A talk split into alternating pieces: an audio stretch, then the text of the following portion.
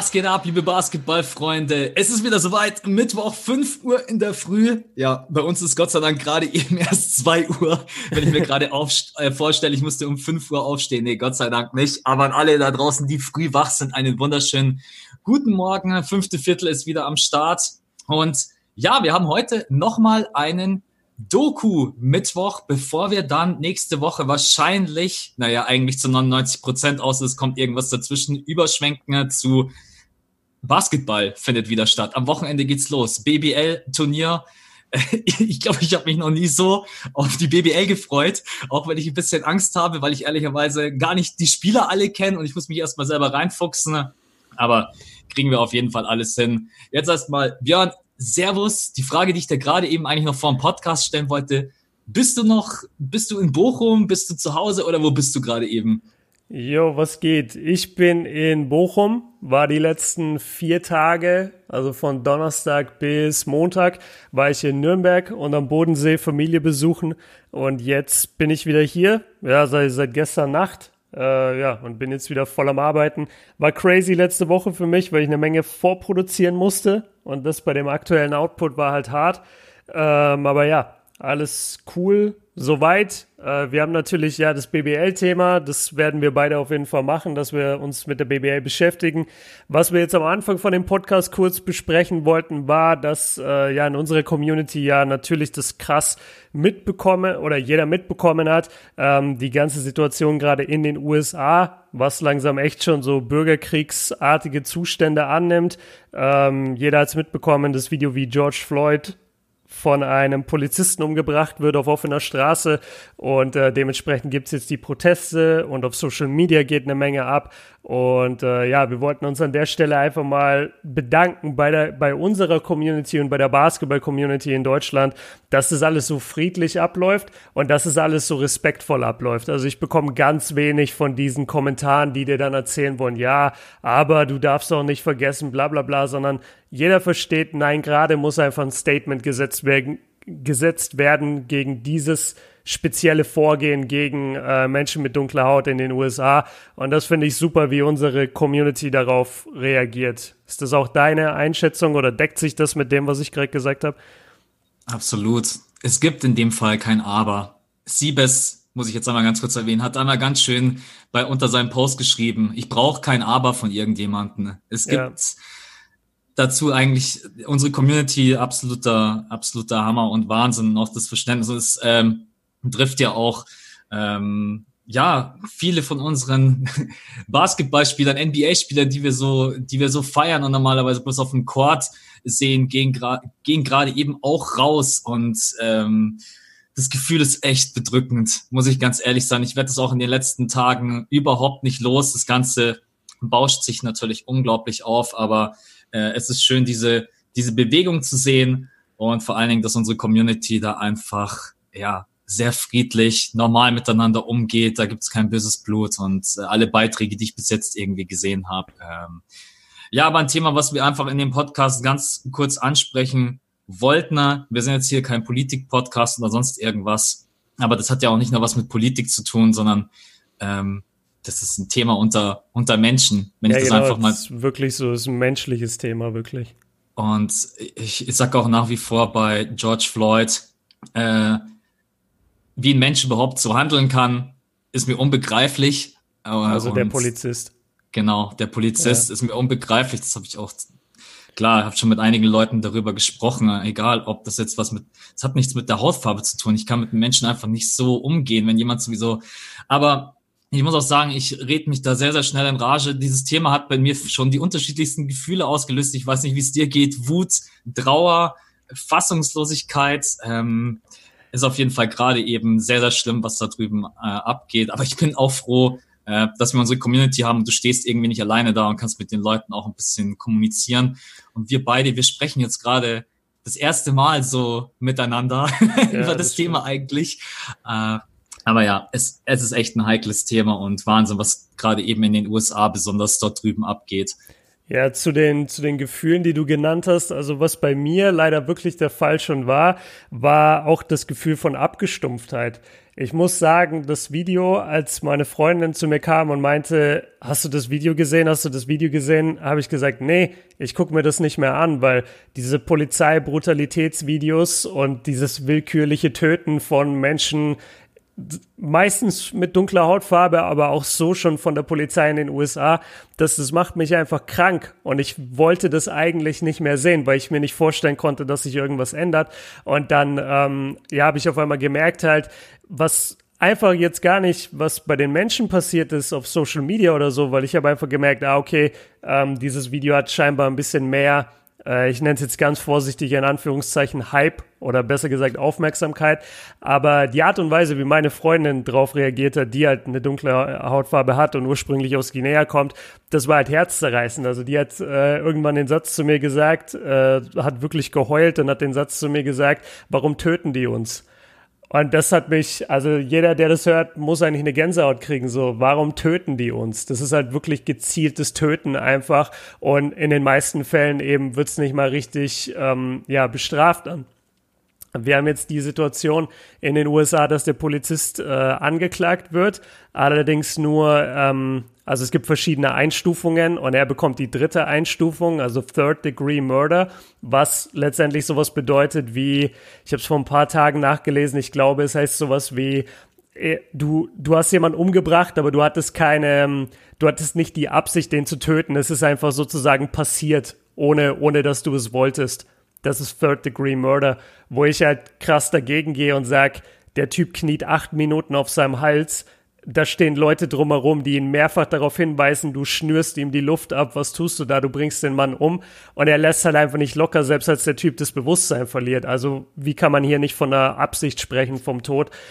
Ähm, ja, ich, ich finde es krass, wie es Wellen schlägt. Ähm, es erinnert mich aber leider auch an die letzten großen Fälle, als das passiert ist. Also vor zwei Jahren, vor drei Jahren war der letzte Mann, der, der in New Jersey umgebracht wurde von Polizisten, die haben ihn erwürgt, äh, bis er, bis er nicht mehr geatmet hat, der, der, ähm, der ja auch iconic dann wurde durch dieses I can, äh, I can't breathe T-Shirt was die ganzen NBA-Spieler dann auch anhatten. Das ist ja von ihm der Satz. Ich habe leider seinen Namen vergessen. Ich glaube, er hieß Gardiner mit Nachnamen. Ähm, und ich bin einfach mittlerweile echt so ein bisschen abgestumpft gegenüber dieser Thematik, weil ich das jeden Tag sehen könnte, wenn ich wollte. Und es, es macht einfach nur betroffen. Ja, wie du schon gesagt hast, wir sind kein Politik-Podcast, aber also wenn du mich fragst, wie es mir damit geht, so geht's mir damit. Das ist ein Riesenthema für mich. Meine halbe Familie ist schwarz. Ähm, ich fühle mich als Teil dieser Familie. Ich habe schon ein paar Mal jetzt gesagt, ich will nicht mehr mit meiner Freundin darüber. Ich wollte immer auswandern. Ich will nicht mit meinem äh, schwarzen Sohn, also wenn er von der Gesellschaft als schwarz dann gesehen wird, ich will nicht mit dem über die Straße laufen, weil ich Angst habe, dass ihm irgendwas passiert. Ich will ihn nicht alleine dort rumlaufen lassen. Und das ist einfach das, das kann man sich nicht vorstellen, dass es immer noch so ist in der westlichen Welt, aber es ist so in den, in den Staaten und der Präsident schüttet jeden Tag mehr Öl ins Feuer, als dass er löscht. Also das ist, ist einfach eine schlimme, schlimme Situation aktuell. Hört man auch an meine Stimme. Also ich bin auch nicht gut drauf, deswegen leider. Ja, kann ich aber total verstehen. Also bei mir drückt es auch aufs Gemüt und äh, ich bin gerade ehrlich, äh, ich würde, ich hätte auch keine Lust mit dir gerade eben rüber zu fliegen.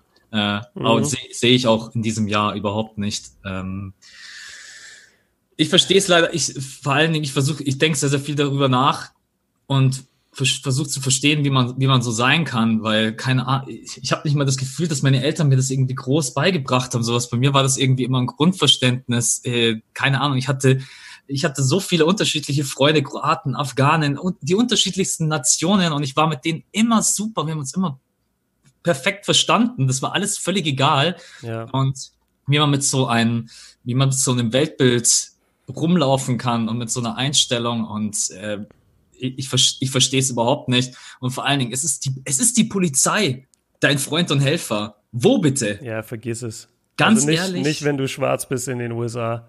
Es ist, äh, ja, ich muss auch sagen, wenn deine Freundin das sagt, warum töten die uns? Das ist hart. Es, ja, ist echt ein krasses Thema, muss man, muss man sagen. Und natürlich gerade eben ein Präsident in der Führung, der nichts tut, um das Ganze irgendwie ein bisschen zu beschwichtigen. Jetzt ist natürlich, alle sind jetzt auch gerade eben aufgebracht durch Corona, durch die Arbeitslosenzahl. Die Menschen sind Ey, die sowieso sind, schon. Wie, sorry, wenn ich dich unterbreche. Bei wie viel sind die? Bei 40 Millionen oder so? Die, die sind bei einer komplett kranken Zahl angekommen. Die haben so viel Arbeitslose. Äh, dieses Land ist total am Ende. Ja, es ist wirklich, und das bauscht sich jetzt gerade eben auf und ja, ich habe es gerade eben kurz vom Podcast zu dir gesagt, um vielleicht um ein bisschen rüberzukommen zu Basketball. Ich weiß gar nicht, wird, wird die NBA überhaupt weitergehen, wenn es so, wenn es so weitergeht? Also wie soll das, wie soll das alles stattfinden? Äh, gerade eben denkt dieser Staat, glaube ich, an nichts anderes als an dieses Thema. Mhm. Ähm, ja, aber das ist, die Leute wollen immer Sport und Sportler wollen immer Sport betreiben. Also das sagt Sport man. Sport hilft, glaube ich auch. Ja, Sport hilft auch. Sport bringt auch Leute zusammen, so blöd es klingt. Also du hast ja auch in der NBA, du hast ja manche Teams, die sind in Städten wo die Mehrheit der Leute wirklich krasse Republikaner sind und wo, wenn du jetzt nicht gerade NBA-Spieler bist oder nach einem College-Athleten aussiehst, du wahrscheinlich mit einer Menge Rassismus konfrontiert wirst. Also Oklahoma City zum Beispiel oder Utah. Das sind keine Städte, wo du, ich, ich will jetzt keine falschen, falschen ähm, Tatsachen hinstellen, aber von dem, was man so hört und gerade zum Beispiel über OKC habe ich das schon viel gehört, das ist keine Stadt, wo du dich normalerweise wohlfühlst, wenn du jetzt eine dunkle Hautfarbe hast. Aber sie haben ein NBA-Team und sie feiern dieses NBA-Team ab und da kann man dann halt schon immer das so ein bisschen hindrehen und sagen, ja, okay, schau mal, wenn diese Spiele stattfinden, dann sehen ja auch vor allem die junge Generation von den, von den Oklahoma City Einwohnern, die sehen dann halt jeden Abend Russell Westbrook oder jetzt äh, im neuen Fall sagen wir Dennis Schröder, Chris Paul, Shea Gilgis Alexander, sehen die halt und feiern die ab und sagen, ey, das sind coole Jungs, ich will so sein wie die. Und das ist ja eigentlich was Schönes. Und das bringt ja eigentlich so ein bisschen auch diesen, also treibt ja den Rassismus eigentlich auch so ein bisschen aus.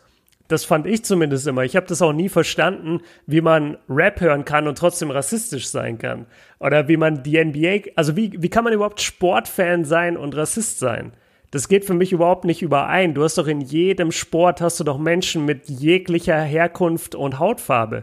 Da kannst du doch gar nicht dir denken, ja, geil, dass der jetzt ein Tor geschossen hat für uns, aber wenn ich den auf der Straße sehen würde, würde ich ihm trotzdem eine reinhauen. Das, das, das ist so verquer. Aber auf deine Ursprungsfrage zurückzukommen, äh, wird die NBA darunter jetzt leiden? Das glaube ich nicht. Die NBA hat ein super Image. Die NBA hat Spieler, die sehr äh, vocal sind, also die sich immer mitteilen, die immer über politische Themen reden, angeführt von LeBron, der das äh, richtig groß gemacht hat in, in seinen Jahren. Und das ist eher gut, wenn die NBA zurückkommt und die Spieler werden zurückkommen wollen und es wird Statements geben, es wird Kampagnen geben, es wird T-Shirt-Aktionen geben, äh, wie das damals mit dem I Can't Breathe. Da, da wird sicherlich Rest in Peace George Floyd äh, T-Shirts geben und so weiter. Und auch das ist wichtig, auch wenn es manchmal banal aussieht oder wirkt, aber auch das ist wichtig. Und deswegen finde ich eigentlich, die NBA kann gar nicht früh genug zurückkommen. Die stimme ich dir absolut zu. Die Frage, die ich mir stelle, wie hört das auf? Wir hatten das ja schon ein paar mhm. Mal. Und ja. auch äh, mal vom Basketball weg zum Fußball. Alle, die internationalen Fußball verfolgen, ihr wisst, wie in den letzten Wochen und Monaten es immer Affenlaute gab, wie Spieler immer beleidigt wurden von den Rängen. Es gab Strafen, aber es gab keine wirklichen, es gab keine wirklichen Sanktionen. Es gab nicht irgendwie einen Plan, wie kann man das Ganze zum Aufhören bringen. Ähm, dieser Mist muss halt irgendwann aufhören und du kannst, kann, ich weiß halt leider nicht den Plan. Ich, ich habe keine Ahnung. Man kann in, nicht in jedem Menschen leider äh, die richtigen Werte und Normen reintragen. Das ist einfach so. Es gibt ein paar Menschen, die sind da draußen einfach komplett verrückt. Hm. Ich hoffe einfach nur, dass das jetzt alles irgendwie die Menschen darüber dazu bewegt, auch mal nachzudenken, ähm, weil ich will halt in drei Jahren, vier Jahren, will ich nicht wieder am gleichen Punkt stehen. Und besonders die schwarze Bevölkerung will nicht wieder am gleichen Punkt stehen. Äh, weil viele Schwarze monieren ja zu Recht, ey, wir haben es jahrelang probiert, friedlich. Wir haben jahrelang gesagt, mhm. es, es gibt dieses Thema, aber es wurde nie wirklich zugehört. Es wurde immer so ein ja. bisschen, ja, ich will nicht sagen, es wurde, es wurde beiseite geschoben, aber es wurde nicht wirklich, ja, muss ich die Politik äh, angreifen, egal wo auf der Welt. Es wurde nicht wirklich großartig was dagegen gemacht. Das ist zumindest mein Gefühl. Ja, es ist schwer zu sagen. Also erstmal finde ich es jetzt krass, wie viel halt aufgenommen wird heutzutage. Und jetzt überleg dir mal, wie viel wir trotzdem noch nicht sehen. Und dann geh mal in die Jahrzehnte zurück, als noch nicht jeder eine äh, funktionierende. Kamera in seiner Hosentasche hatte. Also wer sich erinnert, in den, in den ersten in den ersten Rap-Songs, so die ersten Rap-Songs äh, ab einer gewissen Zeit waren einfach politisch und die waren eine Menge gegen die Polizei und NWA hat nicht umsonst Fuck the Police gerappt. Die haben Fuck the Police gerappt wegen dem Rodney King Beating, was glaube ich ähm, auch Ende der 80er war, wo der auf einem Parkplatz äh, tot ja, wurde er totgeprügelt? Ich glaube schon. Ich bin mir nicht mehr ganz sicher. Auf jeden Fall ganz, ganz bekannter Fall. Und der wurde äh, also sagen wir mal auf jeden Fall brutal zusammengeschlagen von fünf Polizisten oder so und der Typ ist komplett wehrlos am Boden. Das wurde gefilmt damals mit so einer mit so einem Videotape-Recorder und äh, das, das, das war einfach nicht seine Schuld. Also er hatte das Verbrechen, das ihm nachgesagt wurde, hatte er nicht mal begangen. Aber er wurde da einfach halt äh, komplett auseinandergenommen. Und wenn du die Rapmusik hörst, wenn du die Texte hörst von den Rappern, da sind so viele Zeilen immer drin über die Polizei und du denkst dir so als Weißer und als Deutscher denkst du dir so, Alter, wie viel Stress haben die denn bitte mit der Polizei so, als ob, weißt du, du denkst dir immer so, als ob das ja. so schlimm wäre bei euch. Ja, ja. Und dann siehst du aber solche Videos und du denkst dir, ah krass, das ist wirklich so bei euch. Also das ist schon, ähm, ja, Wahnsinn leider. Ich, ich bin da, ich bin da hart betroffen, sage ich dir ganz ehrlich. Ähm, ich weiß nicht, was die Lösung ist. Ich weiß nicht, ob du Rassismus heilen kannst. Ich bin, ich bin voll bei dir. In meiner Jugend, keiner musste mir sagen, ey, übrigens, jeder Mensch ist gleich viel wert in meiner Jugend, ich war mit dem befreundet, mit dem befreundet, der kommt aus Nigeria, der nächste kommt aus dem Irak, der nächste aus dem Iran, der eine ist Kurde, der andere ist Türke. Das ist doch scheißegal. Also da habe ich mich doch nie hingestellt und dachte mir, ja, aber gegen die Türken habe ich jetzt schon was. Also wer denkt denn so? Das kannst du mir doch nicht sagen. Und vor allem auch immer dieses alle über einen Kamm scheren. Das macht doch auch keinen Sinn, weil ich bin mir sicher, und du wirst mir da zustimmen, äh, wenn du mal durch eine volle Innenstadt läufst, ja, dann wirst du aber genauso, wie dir vielleicht äh, jemand auffällt, der jetzt äh, eine andere Herkunft hat als du und der ist jetzt unhöflich oder schreit rum oder macht sonst irgendwas. Ich zeig dir an demselben Tag zehn Deutsche, die sich noch viel beschissener verhalten als der. Aber die bleiben dir dann nicht im Kopf. Und die scherst du nicht alle über einen Kamm und sagst, ja, die ganzen Deutschen sind schon kacke. Oder die ganzen weißen Menschen sind kacke. Aber bei den Minderheiten macht man das. Oder bei den Leuten mit anderer Religion macht man das. Und das ist eigentlich der größte Schwachsinn. Davon muss man wegkommen. Dieses Generalisieren. Und es zählt auch für die Polizei in den USA. Das, da haben die Leute auch vollkommen recht, wenn sie sagen, nicht jeder Cop in den USA ist ist äh, ein Rassist und nicht jeder Cop in den USA geht so mit den Leuten um. Natürlich nicht, aber ihr habt ein Riesen oder die haben ein Riesenproblem mit rassistischen und vor allem komplett wahnsinnigen Polizisten, die auf so einem Machttrip irgendwann hängen bleiben und einfach ihre Macht ausnutzen. Also was man da für Videos sieht, da stehen Männer, die sind, die sind unbewaffnet und die werden zusammengeschlagen von drei, vier Polizisten. Also was ist denn das? Warum denn? Das ist Wahnsinn. Oh, klar, also das ist natürlich so, man kann nicht äh, alle Polizisten jetzt in einen Topf werfen, auch wenn das gerade eben passiert. Tut mir leid für die Polizisten, die, die es nicht betrifft und die äh, keine Rassisten sind. Äh, ich ich frage mich allerdings, was ist mit der Ausbildung? Wie findet die statt? Wie wird kontrolliert? So, keine Ahnung, äh, so Grundsatzfragen. Ne? Äh, wie kann sowas überhaupt in der Polizei stattfinden? Keine Ahnung. Wenn das mein Department wäre und ich würde sowas auch nur ansatzweise mitkriegen, ne? Wie ich sage, ey, uns gibt sowas nicht. Ja. Äh, meine, Ma meine Mom hat mir die gleiche Frage gestellt. Wir haben uns unterhalten am Tisch und dann kamen wir zu dem Schluss, dass es dort halt niemanden gibt oder wenig Leute gibt, auch in den Führungspositionen, die dieses Menschenbild haben. Also ja. Du kommst halt nach Hause oder, oder zurück in dein Department von dem Einsatz und dann sagst du, ja, wir hatten hier eine äh, Interaktion mit, äh, mit einem jungen Mann dunkle Hautfarbe, wir dachten, der wäre ein Criminal, wir haben dem die Nase gebrochen. Da zuckt der Supervisor wahrscheinlich nicht mal. Der sagt so, ja, okay, scheiß drauf, tu's in die Akten, ja, unterschreibe ich dir. Also das passiert wahrscheinlich jeden Tag und dem ist es auch wurscht, weil der denkt sich auch, ja, wird das schon verdient haben. Also ich glaube, diese, diese Führungsinstanzen, wir sehen es ja, wer, hat die allerhöchste Führungsinstanz in den USA? Ne? Also das, das ist ein Mann, der selber Rassist ist. Ja. Ja, crazy. Äh, was ich noch abschließend sagen will, das Einzige, was wir tun können jetzt, und das finde ich auch schön, dass das heute, heute passiert ist, ähm, Mund aufmachen und die Leute darauf hinweisen. Ich glaube, dass das einfach zu viel, äh, zu wenig, sorry, zu wenig, zu, zu wenig in den letzten Jahren passiert ist. Und ähm, ja, finde ich schön, dass heute da alle immer mal so ein Statement gesetzt haben. Das ist jetzt natürlich heute, heute für euch, das war gestern Dienstag, ein spezieller Tag, äh, Blackout Tuesday. Ähm, aber ja, ich glaube, das ist das Einzige, was man jetzt machen kann, gemeinsam einfach den Mund aufmachen und sagen, schaut nicht weg. Und äh, falls ihr da draußen noch mal irgendwie sowas äh, sehen solltet, dann, dann helft. Aber es ist natürlich, muss man auch sagen, ist natürlich auch ein Problem. Du siehst dann die Polizisten, wie aggressiv die sind. Yeah. Dann, willst, dann willst du helfen, yeah. keine Ahnung, dann kommt der und knüppelt dir mit dem Stock ein drüber oder zieht seine Waffe oder man sieht so verrückte Videos, auch wie die eine Gruppe da völlig friedlich demonstriert und der, ich sag mal, der Sprechgeber, also der, der die ganze Zeit halt äh, geredet hat, ähm, den ziehen die dann raus, obwohl der überhaupt nichts gemacht hat. Die Polizisten mhm. gehen zu dem hin, ey, das ist, und dann sagen alle, what are you doing? What the hell are you doing? Ähm, ja. Also, es ist wirklich ein Thema, was, boah, krass, ja. Ich merke auch, wie meine Stimmung gerade, ähm, ja, ich glaube, wir haben jetzt auf jeden Fall mal ein bisschen darüber gequatscht. Wir wollten das nicht unkommentiert lassen, weil wir auch wissen, dass doch sehr, sehr viele den Podcast einfach hören und viele auch ja. ja, das ist ja auch ein wichtiges Thema und Absolut. unsere Leute, wir kriegen es ja mit. Also unsere Community, die steht da ja auch dahinter und wir bekommen es halt mit, wie ihr darauf reagiert habt. Was ich wirklich krass finde, ist dieser, ja, ich, ich sag's nochmal, den Begriff, dieser Machttrip, auf dem die sind, weil also die Polizisten jetzt, weil, ja. wie du es schon gesagt hast, diese, dieses, dieses Next Level an Gewalt, was die anwenden, ist mir und dir und uns wahrscheinlich den meisten, und ich kann nicht für alle sprechen, weil viele haben mir dann, oder ganz wenige muss man eigentlich sagen, ganz wenige haben mir geschrieben, ja, deutsche Polizisten gehen aber auch hart mit den und den Leuten um.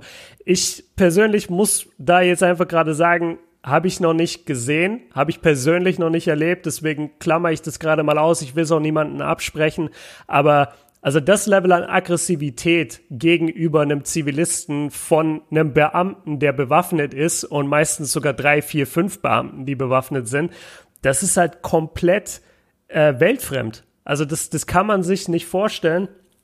Und das ist auch der Grund, wenn ich in den USA bin und der ist ein Polizist, ich scheiß mir wirklich in die Hose. Ich habe so Angst davor. Ich war mal in New York und da kamen zwei Polizisten in dieses Diner rein. Alter, ich habe richtig, ich habe so Angst bekommen. Ich habe meinen Dad gefragt, ob wir früher gehen können. Ich wollte nicht mit denen da drin sein. Und das sind aber Polizisten.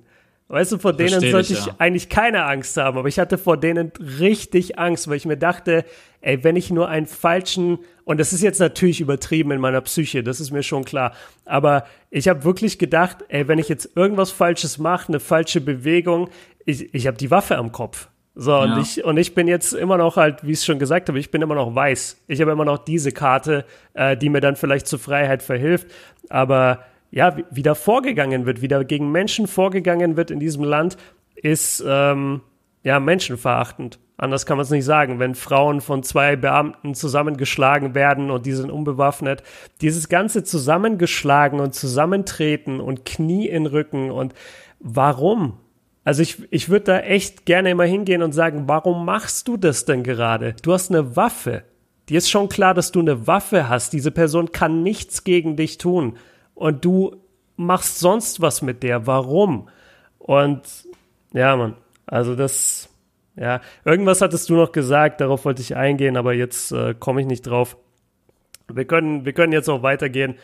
ähm, ja, ich will nur noch mal sagen, also es ist ein heikles Thema, ist ein Thema, was nicht weggehen wird, auch nicht, wenn es jetzt jeder postet. Ähm, ich will aber noch einen Aufruf starten und zwar am Samstag sind um 14 Uhr in einer Menge großer Deutsch, äh, deutschen Städte sind äh, Demos gegen Polizeigewalt in den USA. Ich werde alles versuchen, zu der Demo in Düsseldorf zu gehen. Ähm, es gibt noch viele andere. Ich glaube, Hamburg habe ich gesehen, Köln, Berlin wahrscheinlich dabei, Stuttgart wahrscheinlich dabei. Ähm, geht dahin, Leute. Geht dahin. Vielleicht ist auch eine in München.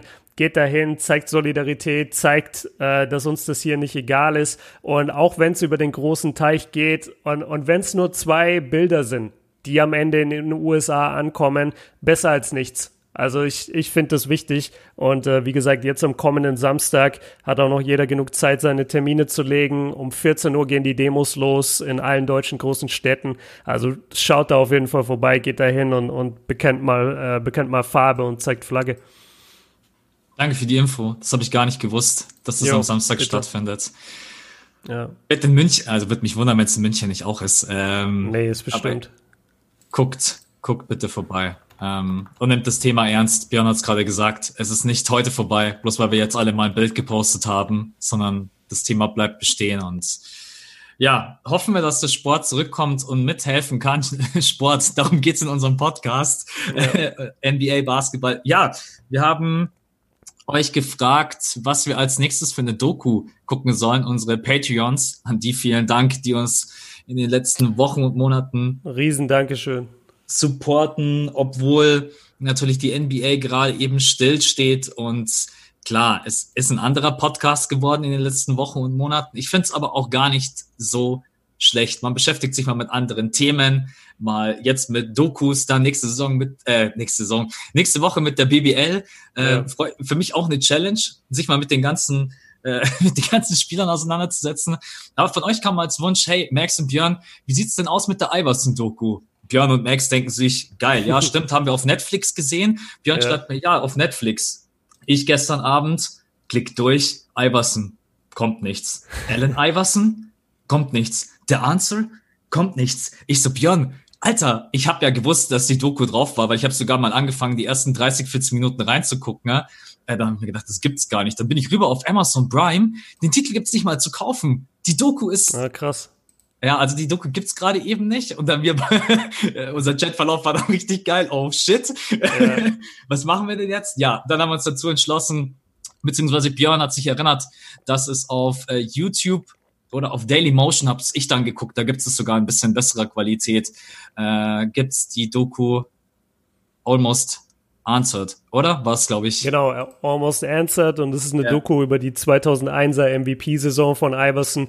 Deswegen Almost Answered ist ein Wortspiel mit seinem Spitznamen The Answer.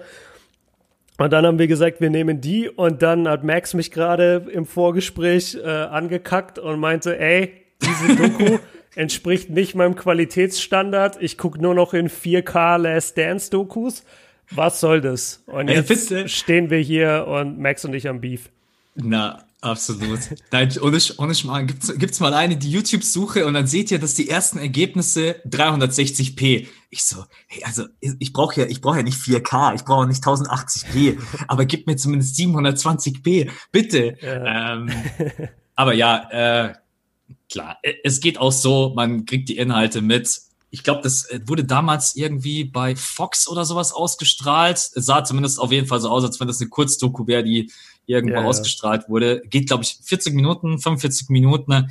Kann sich jeder total entspannt und easy reinziehen. Man muss aber natürlich sagen, der Inhalt ist sehr gepresst, weil 45 Minuten, es geht wirklich bloß um die 2001er Season von Allen Iverson, Player of Run.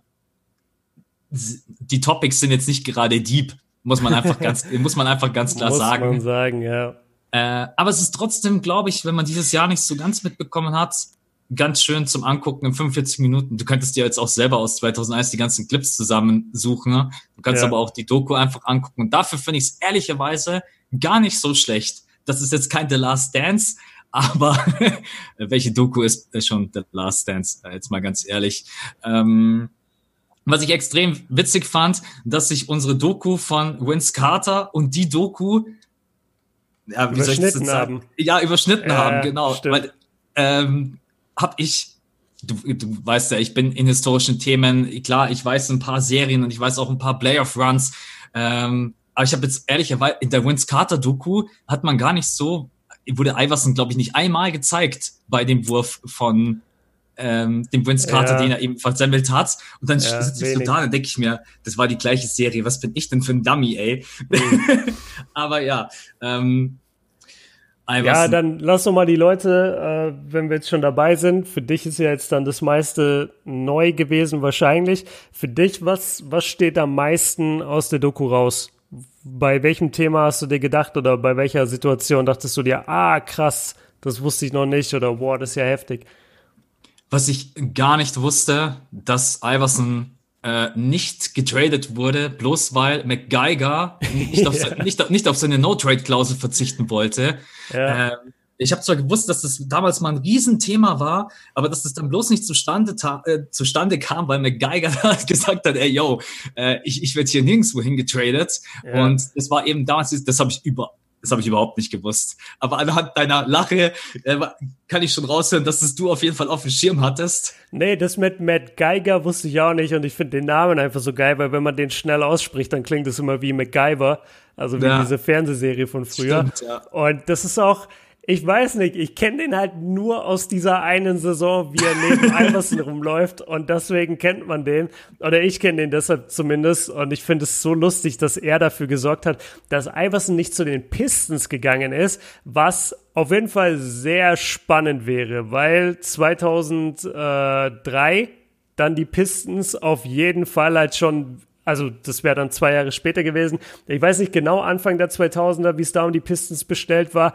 aber ein paar Jahre später haben die halt dann Rasheed Wallace, Ben Wallace, Richard Hamilton, Tayshaun Prince und mit dem Team sind sie und Chauncey Billups halt, der war dann wahrscheinlich nicht da, äh, dafür war Iverson da, aber mit dem Team sind sie halt auch in die Finals und haben dann sogar gewonnen gegen die Lakers und das ist halt interessant zu sehen, dass Iverson fast vielleicht äh, der Ursprung für dieses Team dann gewesen wäre in Detroit. Es ist ja. aber nicht passiert und deswegen ist er bei den Sixers geblieben. Und so, für, um die Leute mal abzuholen, also das übergreifende Thema äh, von Anfang bis Ende war eigentlich die Situation und Konstellation zwischen Larry Brown und Allen Iverson. Also Allen Iverson, der natürlich damals kontroverse Spieler, Cornrows, Tattoos, Baggy-Klamotten, Ohrringe drin, einfach Hip-Hop to the fullest, ähm, straight up. Und Larry Brown ist halt so dieser weiße, 50, 60-jährige Coach, der total strikt ist und Iverson ist zu dem Zeitpunkt halt, ey, ich bin Multimillionär, ich bin der geilste Spieler der NBA, alle lieben mich, let's go. Das, das, da sind einfach solche Welten aufeinander geprallt und dass die beiden es überhaupt hinbekommen haben, da über diese Saison, die haben noch mehr Seasons zusammengespielt, aber dass sie über diese Saison das hinbekommen haben, ihre schwierige Beziehung immer wieder zurückzustellen und zu sagen, wir konzentrieren uns nur auf den Teamerfolg und dass es dann sogar bis in die Finals ging und, und für Iverson in den, im MVP geendet hat und für Larry Brown im äh, Coach of the Year geendet hat. Das ist schon ziemlich cool und beeindruckend, finde ich. Und das war so das übergreifende Thema, finde ich, für die Doku, oder? Ja. Ist es nicht sogar dieses Legendary Year, in dem das erste Mal oder überhaupt es passiert ist, dass MVP, Six Man of the Year, Coach of the Year äh, und Defensive Player of the Year. Mutombo ja. ist auch noch die, äh, ja. dass, alle, dass die vier Titel alle an eine Franchise gingen. Ich glaube, das, äh, wenn ich mich nicht täusche, gab es das genau ein einziges Mal, oder? Auswendig kann ich es dir nicht sagen, aber als ich es gehört habe in der Doku, war ich sehr überrascht, weil ich hatte vergessen, dass Larry Brown Coach of the Year wurde. Ich wusste, es gab die drei Awards für die Spieler. Ich wusste nicht mehr, dass Larry Brown Coach of the Year wurde, hatte ich verdrängt. Und da dachte ich auch so, wow, gab es das schon jemals davor? Ich könnte es dir auswendig nicht sagen. Und ich, ich glaube, ich bin glaub mir ziemlich sicher, nicht. dass es, dass es dieser einzige Case war, in dem es, weil ich habe das schon mal irgendwo gehört. Okay. Ähm, aber ja, auf jeden Fall, Larry Brown und die Beziehung zu Iverson, ne, großes Thema. Finde ich eigentlich echt cool eingebunden, wird dann auch immer wieder aufgegriffen. Äh, auch schön, dass Larry Brown, also wen haben wir denn eigentlich die ganze Zeit? Larry Brown, Stephen A. Smith ist immer mit dabei wenn ja. wir immer die Leute die Interviews geben. Dann äh, der alte Sixers-Owner, der, ja, der immer President. voll den Knall hatte. Aber, aber den fand ich richtig. Aber den finde ich richtig cool. Ah, mir fällt gerade der Name auch ja, nicht ein. Der ist so Mark Cuban-mäßig unterwegs. Ja, also das der so auch voll komplett. Der durchgeknallte. Ja, total mitgefiebert und ähm, aber nee, also muss man sagen, von dem her, so vom Input der von der Seite, das waren halt immer bloß so äh, vielleicht vier, fünf Sequenzen, hat das auf jeden Fall gepasst äh, Larry Brown und Iverson. Äh, genau, das wollte ich dich fragen, weil ich mir da zu 100% sicher bin, dass du das auf dem Schirm hast. Iverson mhm. wurde da damals kritiert, kritisiert für seine Rap-Lyrics. Und das wird aber das, das wird so ganz kurz 30 Sekunden erwähnt ja. und dann wird aber überhaupt nicht weiter drauf eingegangen. Ich wollte dann eigentlich wissen, in welcher Form, äh, in den Medien, in Zeitschriften, von der NBA, whatever und für was, für welche Lyrics genau wurde er kritisiert. Ja, dann jumpen sie einfach weiter zum nächsten Topic mhm. und da habe ich mir jetzt hier als Punkt aufgeschrieben, Björn fragen, ob er vielleicht weiß, was, ähm, hat er irgendwelche Themen aufgegriffen, die vielleicht damals kontrovers waren oder keine Ahnung, hat irgendwas angesprochen, was dem Owner nicht taugt, I don't know. Ja, ähm, es war sehr kontrovers. Also es war halt ein wirklich hartes in die Fresse Gangster-Rap-Album und das kannst du halt als NBA-Spieler und Idol von kleinen Kindern einfach nicht droppen. Und okay. das hat die NBA sozusagen, ich weiß nicht mehr genau, wer jetzt die Instanzen waren, wer es dann verboten hat. Ich habe auch immer gehört, so wurde es immer in den deutschen Medien berichtet, dass es indiziert wurde, wo ich mich aber frage, ich glaube nicht, weil, also indiziert, da hätte er also wenn du dir anhörst, was 2001 Eminem gerappt hat, das wurde auch nicht indiziert. Das wurde vielleicht zensiert verkauft, da wurden vielleicht ein paar Lines geändert, aber das, das landete nicht auf dem Index und durfte nicht mehr verkauft werden. Ich weiß gar nicht, ob die das in den USA haben. Ähm, das, das haben wir in, in Deutschland viel dass Rap-Alben nicht mehr verkauft werden dürfen. Ich glaube, bei Iverson, er hat auch im Nachhinein gesagt, meinte er auch, dass er sich mittlerweile für dieses Album schämt und dass es einfach nur peinlich gewesen wäre, wenn es überhaupt richtig rausgekommen wäre. Ich glaube, der ist komplett zu dem Zeitpunkt halt hängen geblieben auf seinem Image. Das war ja sowieso immer so ein bisschen das Thema bei Iverson. Das, das geht so in die Richtung wie von Tupac.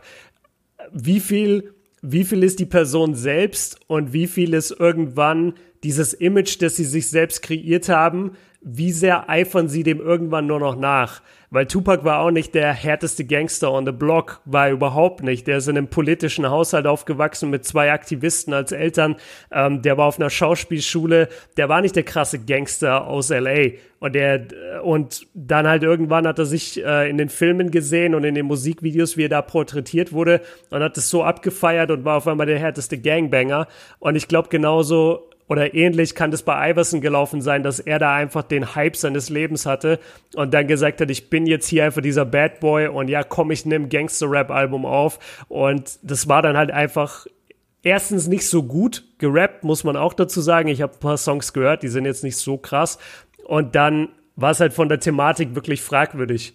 So, und wenn du frauenfeindlich und schwulenfeindlich bist, auch 2001 als NBA-Spieler, geht halt eher weniger klar. Und deswegen wurde das äh, rausgenommen. Ja. Passt doch gar nicht zu ihm. Also, sorry, wenn ich Iverson an ja, sehe, sehe ich jetzt. Lieb. Er ist eigentlich zu lieb als Mensch. Klingt jetzt vielleicht blöd, sieht aus wie der Typ, den ich gerne drücken würde, ohne Witz. Also, äh, aber auch die 76ers fanden das gar nicht so cool. Ich habe mir dann aufgeschrieben, äh, der President hat dann gesagt, der war auch richtig abgefuckt bei dem yeah, Thema. That's yeah. an Iverson issue, not an 76ers issue. Ja, also dann, ja, sorry. Ähm, ja, ich wollte eigentlich nur noch sagen, dass es klar ist, wenn du dann so einen Spieler in deiner Franchise hast, der so polarisiert und nach außen hin, er hat ja auch eine Riesenbewegung gestartet, äh, aber dann der Präsident war auf jeden Fall not so amused. Ähm, ja, ist schon ein schwieriges Thema, wenn du dann als Franchise so einen Spieler in deinen Reihen hast. Ah, muss ich mir mal ein paar Tracks reinziehen, was, ja. also wenn es die noch irgendwo äh, gibt. Ja, es, sorry. Ähm, also scheinbar David Stern da eingegriffen. Ich, ich klicke mich gerade hier durch so ein paar Artikel und habe jetzt was offen und da gibt es ein Statement von David Stern, äh, wo er sagt, dass es zwar ähm, Freedom of Speech gibt, also jeder darf eigentlich sagen, was er will halt in den USA, solange es ja mhm. keine Hate Speech ist, aber das, was Iverson da gemacht hat, ähm, oder, oder sozusagen in der NBA gelten, gelten andere Regeln, meinte David Stern. Und ähm, dass, dass, äh, dass er sozusagen das Recht hat.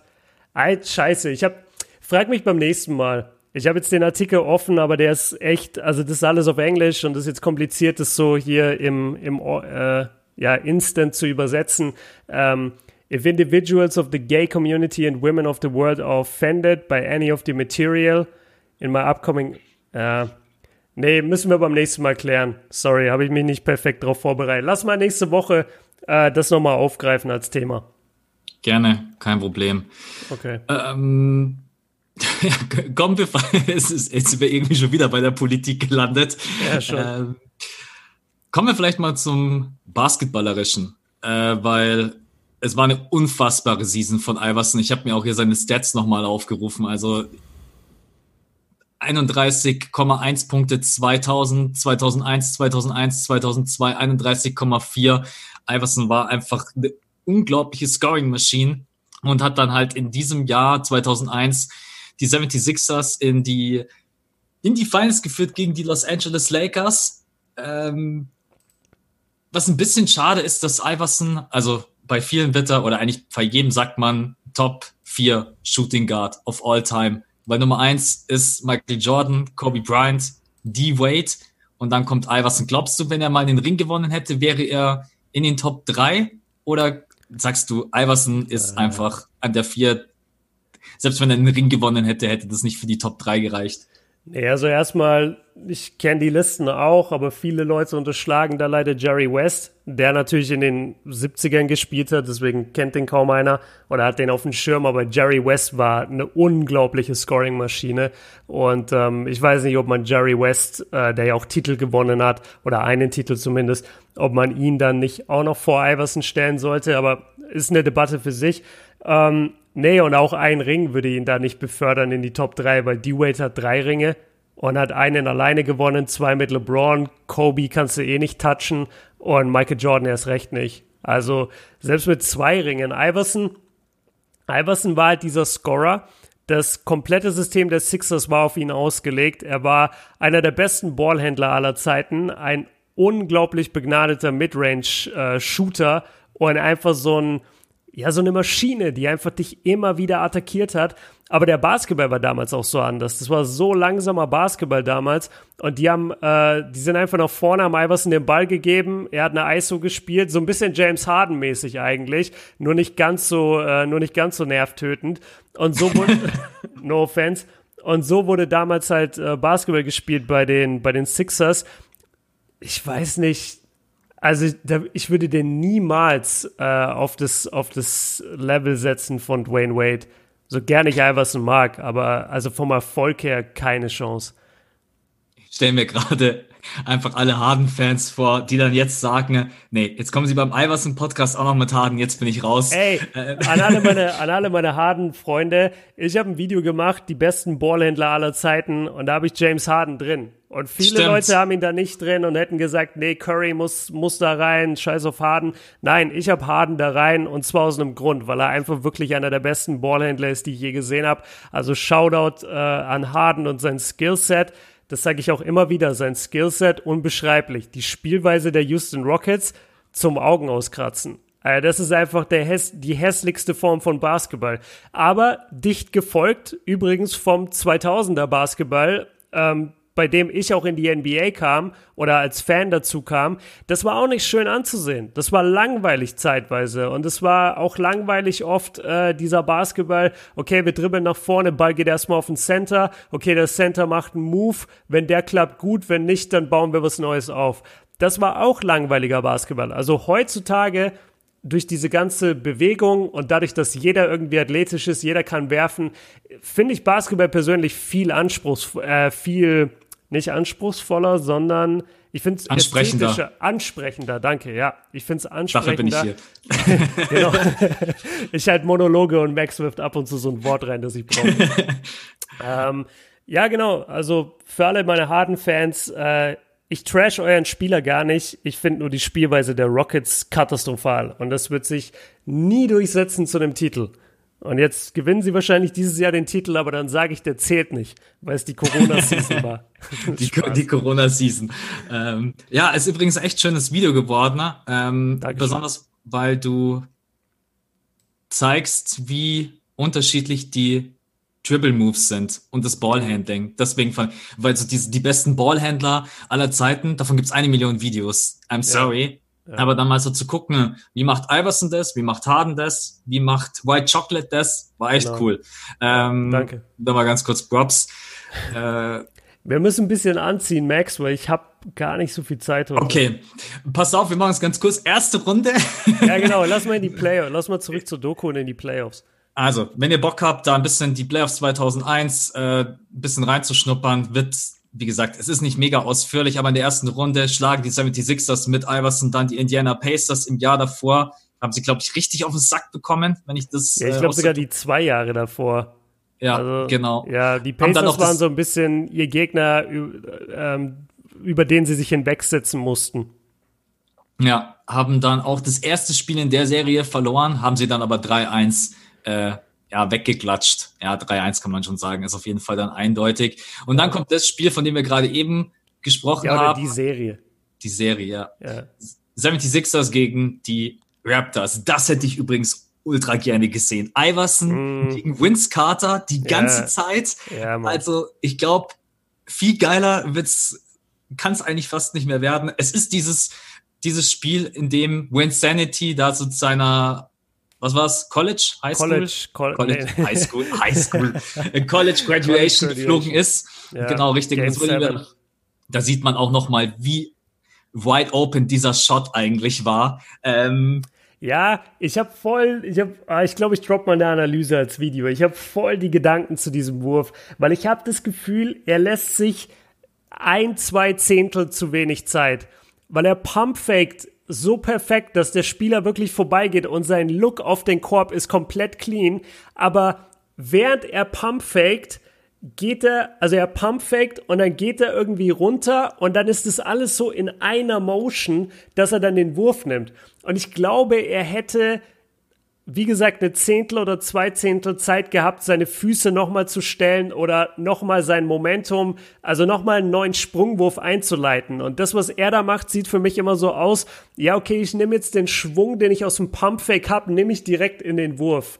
Und deswegen klappt für mich dieser Wurf nicht. Aber das, das, das muss ich mal mit Bildmaterial analysieren. Aber ich, ich hasse diesen Wurf von ihm, weil der wirklich frei ist. Der ist komplett frei. Der hätte diese Serie gewinnen können.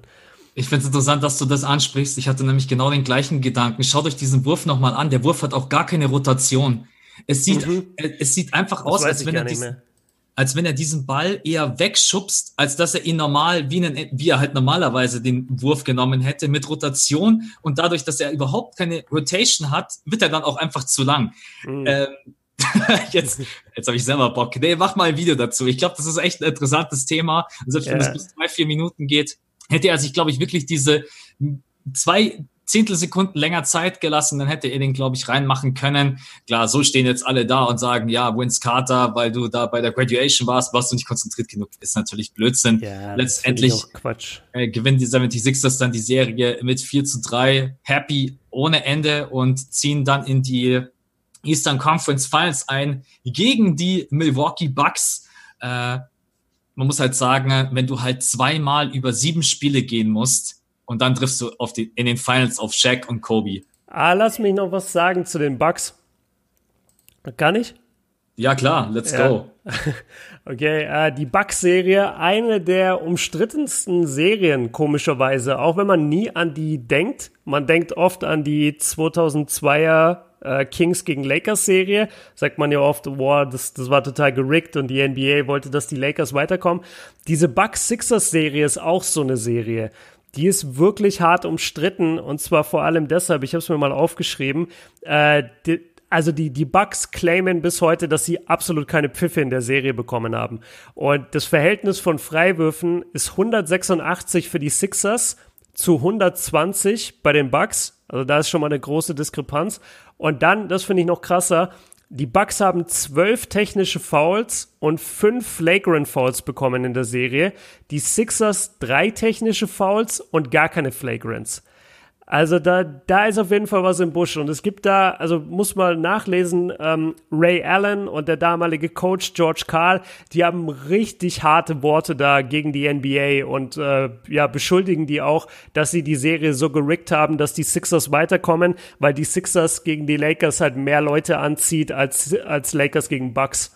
Finde ich äh, spannend. Ich hoffe immer, dass sowas nicht stimmt. Ich hoffe immer, dass sowas nicht stimmt. ja. Ich, äh, wenn sowas mal rauskommt, ey, dann, aber ja, ich kann ich kann es dir nicht sagen. Ich habe die Serie nicht gesehen. Ich habe bloß die paar Ausschnitte gesehen, habe auch gesehen, dass die Bucks damals ein richtig krasses Team hatten. Ne? Mhm. Ähm, aber ja, klar die Zahlen, wobei man sagen muss, die 180 Freiwürfe, die holt Harden in der Serie alleine. Im ersten Viertel. Ähm, ja. Ich ja, weiß okay, gar nicht, ob. Ja. Ich weiß gar nicht, ob man die Serie komplett sich irgendwo reinziehen kann. Auf YouTube wahrscheinlich eher weniger. 76ers gegen Bucks. Äh, ja, wird müsste schwierig. Man, müsste man sich mal, ja. Aber auf jeden Fall 76ers, Iverson ziehen in die Finals ein. Und dann fand ich so schön, Stephen A. Smith hat, was war nochmal die Frage an ihn? Ja, warum können die 76ers Gegner die Lakers nicht gewinnen? Und dann kommt dieser Moment, Shaq. Ja, yeah, und, dann kommt, und dann kommt wieder Pause, Shaq. Und dann kommt yeah. wieder Pause, Shaq. Und im yeah. Endeffekt war es auch so, Shaq hat die 76ers halt zerrissen. Also die gewinnen, die gewinnen sogar das erste Spiel mit Overtime und allem drum und dran. Ja. Äh, verlieren dann das äh, zweite Spiel. Iverson dann auch im Interview noch relativ optimistisch hat gesagt, ja, jetzt haben wir hier ein Spiel gestealt, jetzt geht's zurück nach Philly. Aber dann gibt's halt einfach in den Finals einfach nur noch ultra auf den Sack. Warte, ich habe mal hier die Stats offen. Check in den Finals über fünf Spiele, 33 Punkte, 15,8 Rebounds, 3,4 Blocks. Echt? Mhm. Das ist, und Kobe 24,6 Punkte, 7,8 Rebounds, 5,8 Assists. Und du hast noch Derek Fisher hinten dran, Rick Fox, Robert Ory, Horace Grant, auch wenn schon 35 Jahre alt, Tyron Lue mit 23. Äh, ja, jeder von diesem Team, also die 2001er Lakers kennt man ja als eines der besten Teams aller Zeiten. Die haben ja auch die hatten es wirklich auf dem Silbertablett, ey. Die hätten wirklich die kompletten Playoffs sweepen können. Die ja. haben die erste Runde 3-0 gewonnen gegen Portland, die zweite 4-0 gegen Sacramento, die dritte, also das Conference-Finale, 4-0 gegen San Antonio, was du echt erstmal machen musst, egal gegen welches äh, Tim Duncan-Team, das, das schaffst du normalerweise nicht 4-0. Mit Popovic auch noch damals, ja. also auch schon an der, an der Seitenlinie. Absolut. Und dann verlieren die dieses erste Spiel, aber das liegt einfach daran, das haben die auch in der Serie so ein bisschen gesagt. Ja, stellt euch mal die Lakers vor. Die Lakers sweepen ihre komplette Conference und chillen halt in LA, wissen ihr nächstes Spiel ist in LA, ihr nächstes Finals-Spiel, hatten irgendwie, ich glaube, es gab sogar eine Statistik, hatten seit 60 Tagen kein Basketballspiel mehr verloren, äh, weil sie halt auch die Saison stark beendet hatten, glaube ich. Und dann kommt da dieses Philly-Team und die haben gerade zwei sieben Spiele-Serien hinter sich und jeder weiß, okay, die haben eh keine Chance. Natürlich kann es dann leicht passieren, dass die Lakers halt überrollt werden. Oder, oder was heißt überrollt, aber geschlagen werden können, weil sie nicht ganz in Form sind, weil sie sich nicht perfekt eingespielt haben, perfekt eingestellt haben auf den Gegner. Aber das nehme ich denen richtig übel, weil dieses Sixers-Team hättest du auch sweepen können. Das war zwar ein geiler Abend von Iverson, seine 48 Punkte da und das, das war wirklich ein cooles Spiel. Ich habe das auch mal kommentiert, so, so im Nachhinein auf meinem Kanal, aber äh, das, das nervt mich bis heute, dass die nicht die perfekten Playoffs hingelegt haben und nicht einmal verloren haben. Das wäre so stark gewesen. Ja, ich habe gerade nochmal, das ist so wahnsinnig, die Spurs zu sweepen ist, ja, wo ich gerade die Stats offen habe, äh, mit Tim Duncan und David Robinson äh, auch wenn äh, Robinson der damals war wahrscheinlich schon, schon, alt, ne? Ja, der war schon 35, sehe ich jetzt gerade eben auch hier. War generell auch schon relativ alt. Tim Duncan damals 24. Ähm, ja. Aber ja, ist schon, also Shaq, auch Mutombo, der ja wirklich kein, das ist ja nicht irgendein Center, wo du sagst, das ist ja, na, das ist jetzt ein bayerisches Wort, Grischball. Ähm, ja, Grischballe. Äh, das ist halt einfach keiner, den du einfach mal so weg, ey, was wegpusht, was Shaq mit dem da macht. Also das ist einfach nur der absolute Wahnsinn, Energieleistung. Ich glaube, das war auch äh, das einzige Spiel, was sie gewinnen konnten, durch Wille, alles reingehauen, Sahneabend von Iverson. Danach wird noch ein bisschen moniert, ja, wir hatten auch Verletzungsprobleme und jeder ist so ein bisschen angeschlagen in die Serie von den 76ers. Ja, ich sag, ihr hättet trotzdem, ihr hättet trotzdem kein Land gesehen. Ja. Äh, ist völlig Wayne, ob da jetzt Snow angeschlagen war und äh, Iverson auch leicht angeschlagen. Come on. Ähm, alleine diesen Lakers-Squad sich reinzuziehen ist. Ähm, aber ja, er hat es fast geschafft. Also MVP geworden, hat sie bis in die Finals getragen, auch wenn vielleicht die Conference Finals da kontrovers waren. Ähm, aber für den Titel hat es dann letztendlich nicht gereicht. Aber gegen die Lakers ist halt kein Kraut gewachsen. Und ja, dann ist die Doku eigentlich auch schon durch ähm, mit diesem Jahr 2001. Man muss sagen, es hat wirklich wenig Tiefgang, ja. aber man kann sich trotzdem mal ganz entspannt einfach. Also, es ist ein klassisches YouTube-Video. Also eigentlich mal Würde auf YouTube. Sagen, ja. 45 Minuten, 40 Minuten, sowas in dem Dreh kann man sich das Ganze mal reinziehen. Und äh, falls man da jetzt 2001 nicht am Start war, so wie ich, ist es mhm. gar nicht so schlecht. Äh, Total. Diese, das kann ich noch als Empfehlung am Ende aussprechen. Mit solchen Videos habe ich auch angefangen damals. Äh, das waren so die ersten Videos, die ich gesehen habe auf YouTube, wo ich mich total gefreut habe, dass es solche Zusammenfassungen gibt von, von alten Mannschaften dann in dem Fall. Und man kann sich ja auch immer, äh, ich weiß nicht, ob das jeder da draußen weiß, es gibt von jedem Jahr, von jeder NBA-Mannschaft, gibt's immer äh, vom Champion gibt's äh, die sogenannte Champions DVD, nennen wir sie jetzt einfach mal so.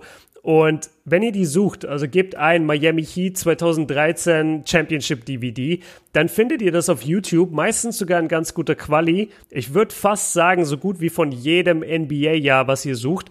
Und das ist einfach wirklich ganz cool, um so ein Feeling zu bekommen für die Mannschaft. Was waren so die Probleme? Was waren die, wer waren die Stars? Wer waren die X-Faktoren? Zum Beispiel jetzt in der Iverson-Doku kam raus, dass Aaron McKee den wahrscheinlich kein Mensch mehr heute auf dem Schirm hat. Ich kenne ihn noch von damals, ähm, dass er ein wichtiger Faktor war. Und er wurde ja auch Six Man of the Year, aber den, an den denkt man jetzt trotzdem nicht so.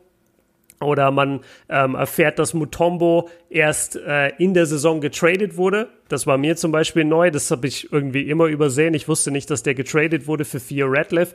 Also all so, so kleine Dinge einfach über Teams zu erfahren innerhalb von einer Stunde ist eigentlich ganz cool, um ein Feeling zu bekommen für die Ära und für die Mannschaft. Also das als Empfehlung. Schaut da gar nicht so von oben drauf herab, so, oh, es geht nur 45 Minuten. Ihr erfahrt da schon meistens eine Menge über eine Mannschaft, wenn ihr bisher euch nicht so viel damit beschäftigt habt. Ja, Stimmt, das mit Mutombo haben wir gar nicht erwähnt, von den Hawks damals äh, rüber getradet. Genau, beim äh. All-Star-Game rekrutiert. Wusste ich auch gar nicht. Dieses 2001er All-Star-Game habe ich auch bis heute nicht ganz gesehen. Und das soll dieses krasse Comeback-Spiel auch gewesen 21 sein. 21 Down waren sie, ja, glaube genau. ich. Genau, ja. 21 Down. Ich erinnere mich auch, dass ich schon öfter drüber gelesen habe. Und auch, dass Larry Brown das dann so als Turning Point Spiel gesehen hat und so dachte so, ja, okay, cool, dieser Iverson, ich bin so glücklich, dass er das ernst genommen hat. Und Iverson, haben wir auch nicht gesagt, wurde ja auch All-Star-MVP. Also ja. hat dann äh, auch da den Award bekommen und hat er dann auch bei der Übergabe immer wieder gesagt, wo ist mein Coach, wo ist mein Coach, ich will meinem Coach danken. Also das war, glaube ich, ein ganz cooler Moment für die beiden. Wie, muss ich trotzdem zum Abschluss noch sagen, wie wild das ist, dass sie da damals noch in ihren eigenen Jerseys rumlaufen. Da laufen ja. einfach 20 Farben übers Feld. Ja, ja. Ich denke mir, wenn du die ganze Zeit, ey, wenn du da irgendwie im Fastbreak bist und es muss ultra schnell gehen, dann ja. siehst du erstmal acht, neun Farben. Okay, wo muss ich jetzt hinspielen?